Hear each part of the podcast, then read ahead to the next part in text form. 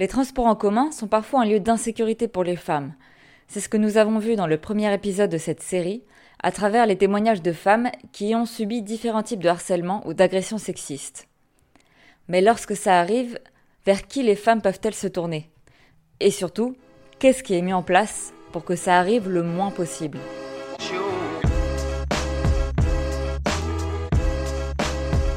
Bienvenue dans Trafic, les femmes et la mobilité, et bienvenue dans ce deuxième épisode consacré au dispositif de prévention et d'accompagnement des victimes.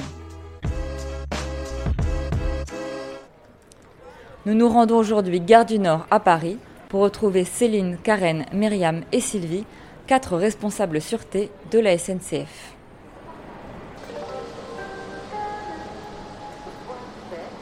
Céline, déléguée sûreté pour la gare du Nord et la gare aéroport TGV de Charles de Gaulle, nous explique d'où peut venir un sentiment d'insécurité dans les gares ou les trains.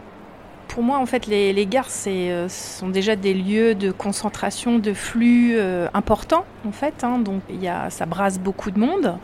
Euh, on rencontre des gens euh, des fois qu'on n'a pas envie de rencontrer aussi. On est dans des environnements potentiellement clos. Hein. Quand vous êtes dans une rame de, RER, e dans un train, il y a une question de pouvoir s'échapper. Euh, on est dans un déplacement, donc on n'est pas forcément dans son périmètre de sécurité. En revanche, je pense qu'on n'est pas plus en, insécurité que sur le domaine de voie publique. Les gares sont aussi des lieux qui sont euh, très protégés. Nous avons une sécurité euh, privé, on a euh, un service de sécurité interne et puis on a aussi des postes et des vigies en gare avec euh, la police des réseaux franciliens. Donc c'est aussi des, lieux très sécurisés avec de la vidéoprotection. Donc j'ai envie de dire aussi aux femmes qu'elles peuvent aussi se sentir en sécurité parce qu'il y a beaucoup de monde qui les regarde à distance et qui sont aussi à leur côté. Mais qu'est-ce qui peut être fait concrètement pour rendre un espace plus serein? Myriam est responsable des équipes de sécurité privée dans sa gare. En ce qui concerne la gare Saint-Lazare, donc la gare dans laquelle je travaille, mais, mais les autres aussi, il y a différentes euh, adaptations qui peuvent être mises en place, en tout cas qu'on regarde et, qu'on tente d'améliorer au vu des, remontées de faits sûreté qu'on peut avoir. On essaye de mettre plus de personnel, d'établir plus de tournées euh, sur euh, la zone en question. On essaye d'augmenter effectivement bah, la lumière. On va essayer de mettre du personnel commercial. Alors évidemment, ça dépend des effectifs à disposition. Mais oui, on, tient compte de toute façon des faits sûreté, du lieu de survenance du fait euh, pour mettre en place euh, bah, des vigilances particulières euh, humaines. Et puis on a aussi de la vidéoprotection. Donc on a un opérateur vidéo H24 7 jours sur 7 qui a pour mission principale de surveiller toute zone de gare avec des focus sur les zones les plus anxiogènes ou impactés par des faits sûreté. Une attention particulière est donc portée sur certaines zones, comme les zones d'attente, mais aussi sur certains horaires. Euh, c'est vrai que la gare est ouverte euh, sur des horaires euh, assez larges, donc 5h du matin, 1h15 du matin. Donc on a une, attention particulière sur les horaires d'extrême matinée, les horaires de fin de journée, soirée, extrême soirée on réalise des pré-fermetures, donc des tournées euh, avant la fermeture de gare, aussi à l'ouverture de gare. On sait qu'il y a peu de monde dans la gare et que c'est à ces horaires-là quand même qu'il peut y avoir des, fragilités. On veille à, ce que ces personnes euh, ne soient pas embêtées. L'adaptation se fait aussi selon la taille ou la fréquentation de la gare. Karen est responsable sûreté pour les gares de la région Centre-Val de Loire. Euh, la différence, j'irais essentiellement avec les gares de province, c'est qu'on a peut-être plus de, périodes creuses en fait, où des personnes peuvent se retrouver seules en gare. Et en fait, le fait d'être complètement seul en gare est aussi extrêmement anxiogène. Euh, d'où l'intérêt de bien bien connaître le, le 3117 et le 3117 pour se signaler en cas de problème. Mais il est vrai que euh, sur ces gares-là, c'est plus compliqué à gérer parce que des fois, on est sur des secteurs de gendarmerie, ou même quand on appelle la gendarmerie parce qu'on a été victime, eh elle peut mettre du à intervenir. Donc l'approche est complètement différente entre la province euh, et, les gares parisiennes. Euh, en province, on a très peu de gares à niveau, on descend peu dans les sous-sols, donc on n'a pas euh, le traitement des sous-sols à, à traiter. On a des gares qui sont plus lumineuses, qui sont globalement plus agréables, mais qui sont parfois complètement connectés par contre à la vie, à la vie urbaine et où des fois la limite entre la gare et la ville par contre est beaucoup moins présente que sur une gare parisienne. Des fois on passe en fait de la gare à la ville euh, sans s'en rendre compte. L'un des piliers de la sécurité dans les gares et dans les trains est la vidéoprotection, avec pas moins de 16 000 caméras déployées en France pour le seul réseau SNCF. C'est donc sans compter tous les réseaux de transport urbain et les caméras des agents de sécurité, comme ceux que manage Sylvie dans les gares du nord de Paris. Aujourd'hui, nos agents de la sûreté sont euh, équipés de caméras. Et pas que les agents de la sûreté, également les contrôleurs et quelques agents d'escale dans certains services, ça commence à être de plus en plus répandu. Euh, et l'avantage des caméras piétons, c'est qu'il y a également le son, vraiment aux vidéos de la gare. Voilà. Et aujourd'hui, on travaille beaucoup avec les caméras piétons, mes agents les déclenchent euh, très souvent. La SNCF emploie 2800 agents à la SUGE, le service interne de sécurité de la SNCF, et a recours en plus à des prestataires de sécurité privés, que l'on remarque en gare à leur tenue orange. Mais comme l'explique Céline, déléguée sûreté à la gare du Nord, le travail des agents se joue parfois bien plus en amont. On n'agit pas que sur les faits, on agit aussi sur le sentiment de sécurité. Et ça, ça passe par euh, les, perceptions sensorielles. Donc, euh, c'est le bruit, c'est les odeurs, c'est la lumière. Par exemple, sur les quais de la gare du Nord, il y a eu tout un relamping qui, qui ont été faits sur les voies des RER B et D, qui euh, du coup tout de suite il y a vraiment un avant-après, c'est-à-dire qu'un espace qui est lumineux où les flux sont libérés, euh, déjà c'est beaucoup plus euh, safe et sécurisant. Donc il y a aussi une réflexion dans les aménagements de gare qui sont autour de cela, faire qu'un environnement soit propre, ça c'est important, qu'il soit lumineux, qu'il y ait des annonces régulières, qu'on ait le sentiment qu'il y ait quelqu'un aussi dans la gare vers qui je peux me tourner. Donc c'est à la fois euh, c'est un faisceau d'actions qui font que la perception est euh, perçue comme sécuritaire hein, ou plus sécuritaire euh, chez les femmes en fait. Et pas que chez les femmes, hein, j'ai envie de dire, tous citoyens en fait. Hein, mais j'ai envie de dire, ça part quand même à la base du signalement.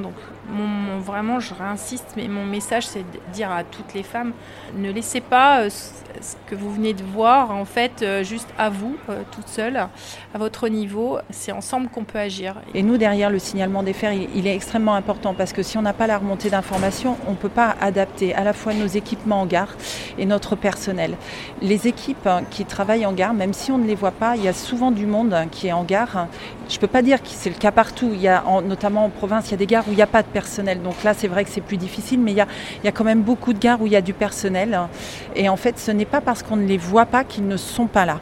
Euh, et il faut vraiment leur signaler quand, quand, on est victime de violence pour que nous, derrière, on puisse vraiment déjà rappeler les victimes, prendre, prendre des nouvelles. Et même si les victimes ne souhaitent pas porter plainte, ce qu'on peut tout à fait entendre, c'est quand même une démarche très difficile de porter plainte, euh, qu'on ait l'information pour travailler quand même sur les faits qui ont eu lieu et adapter, soit par de la luminosité, soit par une meilleure formation de nos agents pour les prises en charge, enfin, qu'il y ait tout un travail qui soit fait derrière. Et lorsque la victime euh, souhaite déposer plainte, si par chance on a de la vidéo dans, nos gares, que nous on puisse engager le blocage des images pour une éventuelle réquisition euh, par les forces de l'ordre. La remontée d'informations est donc essentielle au travail de Karen. Mais pour encourager les femmes à se signaler lorsqu'elles sont victimes d'une agression, il faut bien sûr s'assurer que le personnel soit bien formé à recevoir ces signalements. Je pense qu'aujourd'hui, euh, la plupart des personnels, euh, même si on peut euh, encore s'améliorer, sont extrêmement bien sensibilisés à l'écoute des personnes victimes. Donc cette sensibilisation de nos personnels bah, fait que plus de faits nous remontent puisque mieux prise en charge, mieux écoutées, les victimes signalent plus les faits. Donc on a forcément une hausse des signalements qui ne veut pas dire que la situation s'est empirée, mais qui veut dire que la parole se libère, la parole est mieux considérée et la prise en charge mieux réalisée euh, pour les victimes. Mais il faut bien sûr que les clients et les clientes sachent ce qu'elles peuvent faire si elles se font harceler, agresser ou assistent à ce genre de situation. C'est pour cela que Sylvie et ses équipes organisent régulièrement des campagnes de sensibilisation dans les gares du nord de Paris où elles travaillent au départ, c'est qu'on était plus orienté vers les clientes, mais aujourd'hui, on s'ouvre aussi sur les hommes. Euh, et on distribue des petites cartes euh, sur les violences Pour les personnes victimes ou témoins d'une atteinte sexuelle, euh, il y a un rappel des deux numéros verts, 3117 et 3117 Et on rappelle que ce numéro est actif 24 sur 24 et 7, jours sur 7. Qu'au bout du fil, ils ont des agents de la sûreté ferroviaire. Alors quand on distribue ces cartes, on est en tenue sur le terrain, donc on identifie vraiment qu'on est des personnes de la sûreté. Euh, ils sont déjà étonnés de nous voir distribuer ces cartes, c'est pas commun. Et euh, l'avantage, c'est que au bout, il y a un opérateur, un opérateur qui est sensibilisé sur euh, prise en compte de la victime, sur les, la sûreté. Il va pouvoir les aiguiller et, si besoin, envoyer une patrouille, soit SUGE, soit également de police, il faut oublier le service régalien également, qui nous appuie dans cette mission. Alors l'avantage du 31 7 comme je le dis beaucoup aux clients en gare, c'est que c'est discret. Ça nous permet d'alerter sans que la personne concernée soit informée, que nous soyons l'alerteur. Ça, c'est l'avantage. Parce que tout le monde aujourd'hui a son smartphone dans les mains dans les transports ou même en gare et du coup euh, le signalement ne sera absolument pas identifié. Allons voir justement comment se déroule une campagne de sensibilisation. Celle-ci a lieu à peine plus loin et elle est organisée par le commissariat et la mairie du 10e arrondissement avec la SNCF. C'est l'occasion de voir les divers acteurs de la sécurité coopérer. Bonjour. Bonjour madame. On fait une petite campagne de sensibilisation avec, en compagnie de la police nationale. On donne des petits tracts avec tous les numéros nécessaires et euh, quelques informations utiles aussi pour, euh, pour vous informer. Hein. Merci beaucoup. Bonne journée. bonne journée. Je m'appelle Philomène Juillet, élue à la sécurité, prévention, police municipale et vie nocturne dans le 10e arrondissement. L'événement, c'est une opération de sensibilisation euh, pour sensibiliser sur euh, le harcèlement de rue et pour euh, sensibiliser autant les femmes que les hommes sur la nécessité de partager au mieux l'espace public.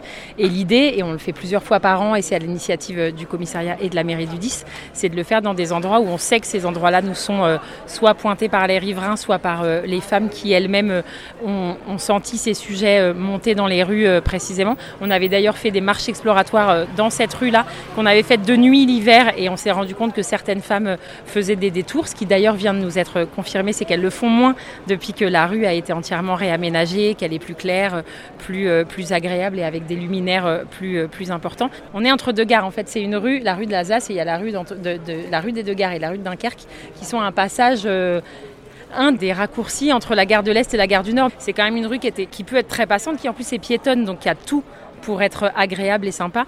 Mais euh, si elle est euh, trop occupée euh, par des hommes et uniquement des hommes, on sait très bien comment ça se passe dans l'espace public. Il y a une difficulté pour les femmes à s'y épanouir librement, je vais dire très gentiment.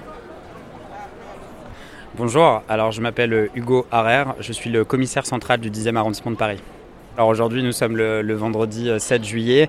J'ai souhaité mettre en place un village de prévention et de lutte contre les phénomènes de harcèlement de rue mais de manière plus générale contre toutes les difficultés pour les femmes qui, euh, qui au quotidien cheminent dans l'espace public on a choisi d'avoir une double approche, à la fois de cibler l'approche de prévention sur les potentielles victimes, donc les femmes dans l'espace public, mais aussi sur les potentiels auteurs, donc majoritairement des hommes, mais en cherchant néanmoins à avoir une approche qui soit le moins genrée possible, étant à considérer aujourd'hui que femmes et hommes peuvent être importunés par des femmes et des hommes, mais majoritairement ce sont des hommes qui importunent des femmes dans l'espace public.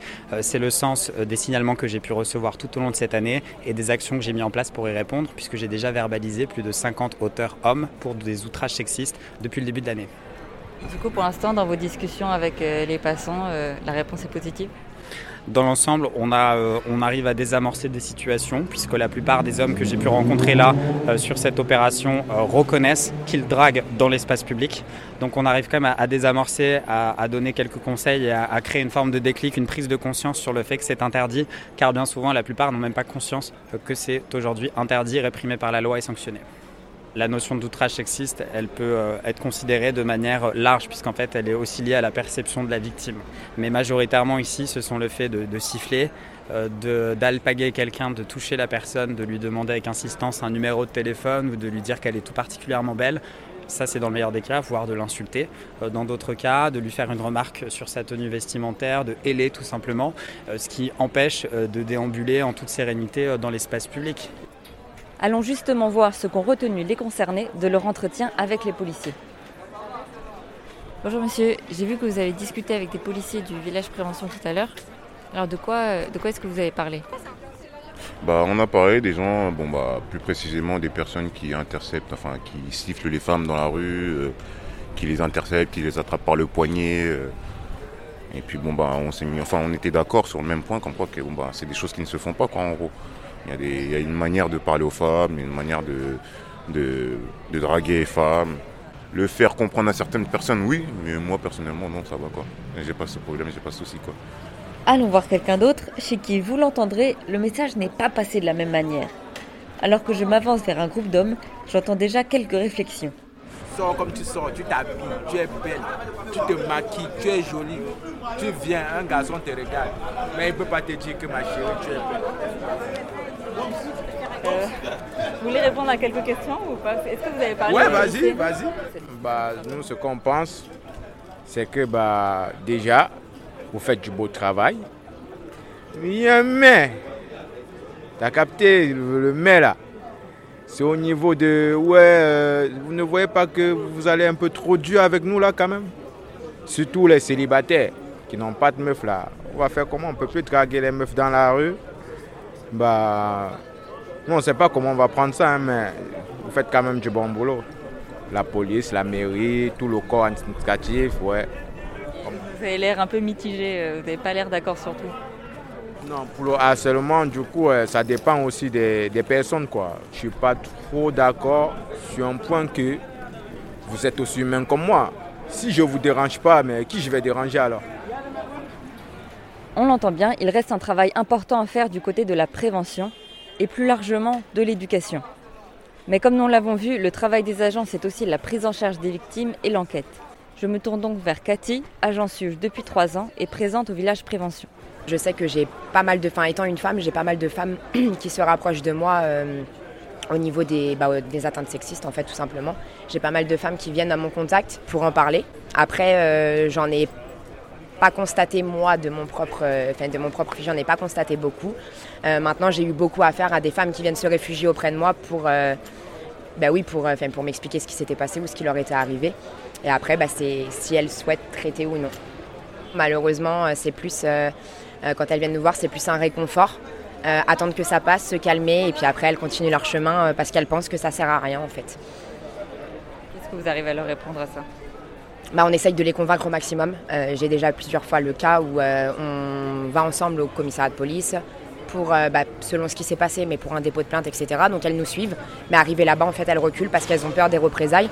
Euh, notamment avec les personnes en fait avec qui elles, euh, à qui elles sont confrontées. Mais il y a aussi des exemples qui finissent mieux, comme celui que nous raconte Sylvie, manager SUGE, où tout part d'un signalement au 3117. Euh, il y a quelques mois, on est intervenu en plateforme au niveau de la gare du Nord, gare souterraine, et on avait un appel 3117. Euh, L'opérateur essaie de faire un contre-appel pour avoir plus d'informations, pour que nous on puisse identifier la personne et savoir où la retrouver dans la rame, parce qu'une rame en heure de pointe, ça représente euh, quelques milliers de personnes. Une personne se présentait à nous, a identifié formellement l'individu, on l'a mise en sécurité. elle a identifié un individu euh, qui se masturbait. Alors, euh, pour le coup, euh, il le faisait au-dessus de son pantalon, hein, chose qui arrive aussi. Hein. Il faut savoir que la loi a changé l'année dernière, si je ne dis pas de bêtises. et du coup, il n'y a plus besoin d'avoir de sexe apparent, et chose que quelquefois, on se heurte aux services de police qui n'ont pas connaissance forcément de ces évolutions de la loi. Et donc, la cliente, on l'a mis en sécurité, elle accepte de déposer plainte, on interpelle l'individu, et on le conduit au poste de police de la gare du Nord. Voilà. Et l'issue, elle dépose plainte et ça a bien été pris en charge. Vous réagissez là au témoignage d'Anna qu'on a diffusé dans le premier épisode et qui s'était vu refuser une plainte au commissariat. Est-ce que vous avez déjà connu ce genre de réaction? Même moi, en tant qu'agent interpellateur, agent de la sûreté, malheureusement, euh, c'était un garde d'Austerlitz. J'ai une victime euh, d'une personne qui avait fait l'onanisme juste devant elle. J'ai la victime, j'ai l'auteur. Que sort de police conduise l'auteur euh, jusqu'à Évangile dans le, dans le 18e arrondissement. Et malheureusement, lorsque nous on arrive, et la victime aussi, l'individu est déjà remis dehors. Voilà, donc ils ont préconisé à la victime de déposer plainte chez elle parce qu'elle était de province. Euh, et l'auteur a été soi-disant convoqué, mais nous n'avons jamais eu les suites euh, de l'affaire, ce qui est assez dommage. Mais ça fait beaucoup réagir mes agents et moi-même, hein, c'est sûr. Euh, c'est arrivé. Ça arrive plusieurs fois. C'est pour ça qu'on a fait un travail de fond depuis quelques années avec un groupe, enfin avec, oui, un groupe spécialisé dans tout ce qui est violence sexuelle et sexiste. Ils sensibilisent les fonctionnaires de police sur la prise en compte des victimes dans ce domaine-là. Il y a un gros travail de fond qui est fait maintenant. On a affaire de l'humain. Donc c'est pas toujours évident. C'est le, sens du plan gouvernemental en matière d'accompagnement des femmes victimes de violences conjugales de manière globale. Euh, c'est euh, un accompagnement systématique. Et d'ailleurs, aujourd'hui, on va au-delà, puisque même les femmes qui ne souhaitent pas déposer plainte et qui se présentent au commissariat pour les faits, pour ces faits, euh, se voient imposer ce qu'on appelle un procès verbal de renseignement, ce qui nous permet quand même d'ouvrir une enquête systématiquement, quand bien même la victime ne veut pas déposer plainte. Il y a eu un vrai effort de fait, de sensibilisation, de formation de nos policiers aujourd'hui pour répondre à ce besoin. J'ai une cellule spécifique euh, qui est composée d'enquêteurs qui sont spécialisés pour libérer la parole sur les atteintes sexuelles et sexistes. C'est un groupe d'enquêteurs spécialisés dans mon commissariat. Mais je veux avoir une approche la plus inclusive possible avec l'ensemble du réseau associatif et des partenaires institutionnels. On a souhaité également élargir le spectre sur la notion de violence LGBT-phobe euh, et transphobe dans l'espace public. Il faut savoir également que sur la petite carte, il y a un lien qui ramène vers le site du gouvernement arrêtonslesviolences.gouv. Et pour avoir pas mal échangé avec les fonctionnaires de police qui s'occupent de ça au national, elles nous disent je sais que votre premier réflexe, c'est les envoyer déposer plainte ou faire une courante. Eh bien, c'est une erreur. Et ce sont des fonctionnaires de police qui me disent ça. Il faut, quelquefois, il y a un passage, un cap à passer, et il vaut mieux les orienter vers ce lien, euh, qui va les orienter vers euh, un psychologue, une association, qui va les aider à prendre rendez-vous. Et des fois, il y a un temps à passer entre le moment où elles ont subi l'agression et du coup, passer par cette étape-là, psychologue, association, qui va les orienter et prendre rendez-vous pour elles auprès d'un commissariat avec des personnes qui sont formées, habilitées et qui vont mieux prendre en compte la victime. Il s'agit là d'assurer à la victime un parcours de dépôt de plainte moins laborieux, avec notamment l'assurance d'avoir en face un interlocuteur bien formé. On comprend bien là que malgré les efforts en la matière, il reste encore beaucoup à faire en termes de formation des agents. Mais entreprendre ce parcours ne risque-t-il pas de retarder la plainte et comme c'était le cas pour Anna, de dépasser le délai de garde des images vidéo qui est de 72 heures. Oui, c'est sûr, ça ralentit. Maintenant, euh, quelquefois, l'issue elle sera la même quelque part. Parce que même si elle a la vidéo, pour retrouver la personne, je suis malheureusement, je dois le dire, euh, ça ne veut pas dire qu'on a la vidéo qu'on va retrouver l'auteur. Pour ces faits-là, la vidéoprotection est en effet plus utile en prévention ou comme preuve additionnelle que pour les enquêtes en elles-mêmes. On termine donc la journée sur ce bilan un peu mitigé, car malgré tous les efforts déployés par les acteurs et les actrices de la sécurité que nous avons rencontrés, il reste beaucoup à faire pour améliorer la prise en charge des victimes et faire évoluer les mentalités. Dans le prochain épisode de cette série de trafic Les femmes et la mobilité, nous aborderons une autre manière de se déplacer, qui peut d'ailleurs être une façon d'éviter la proximité des transports en commun, le vélo.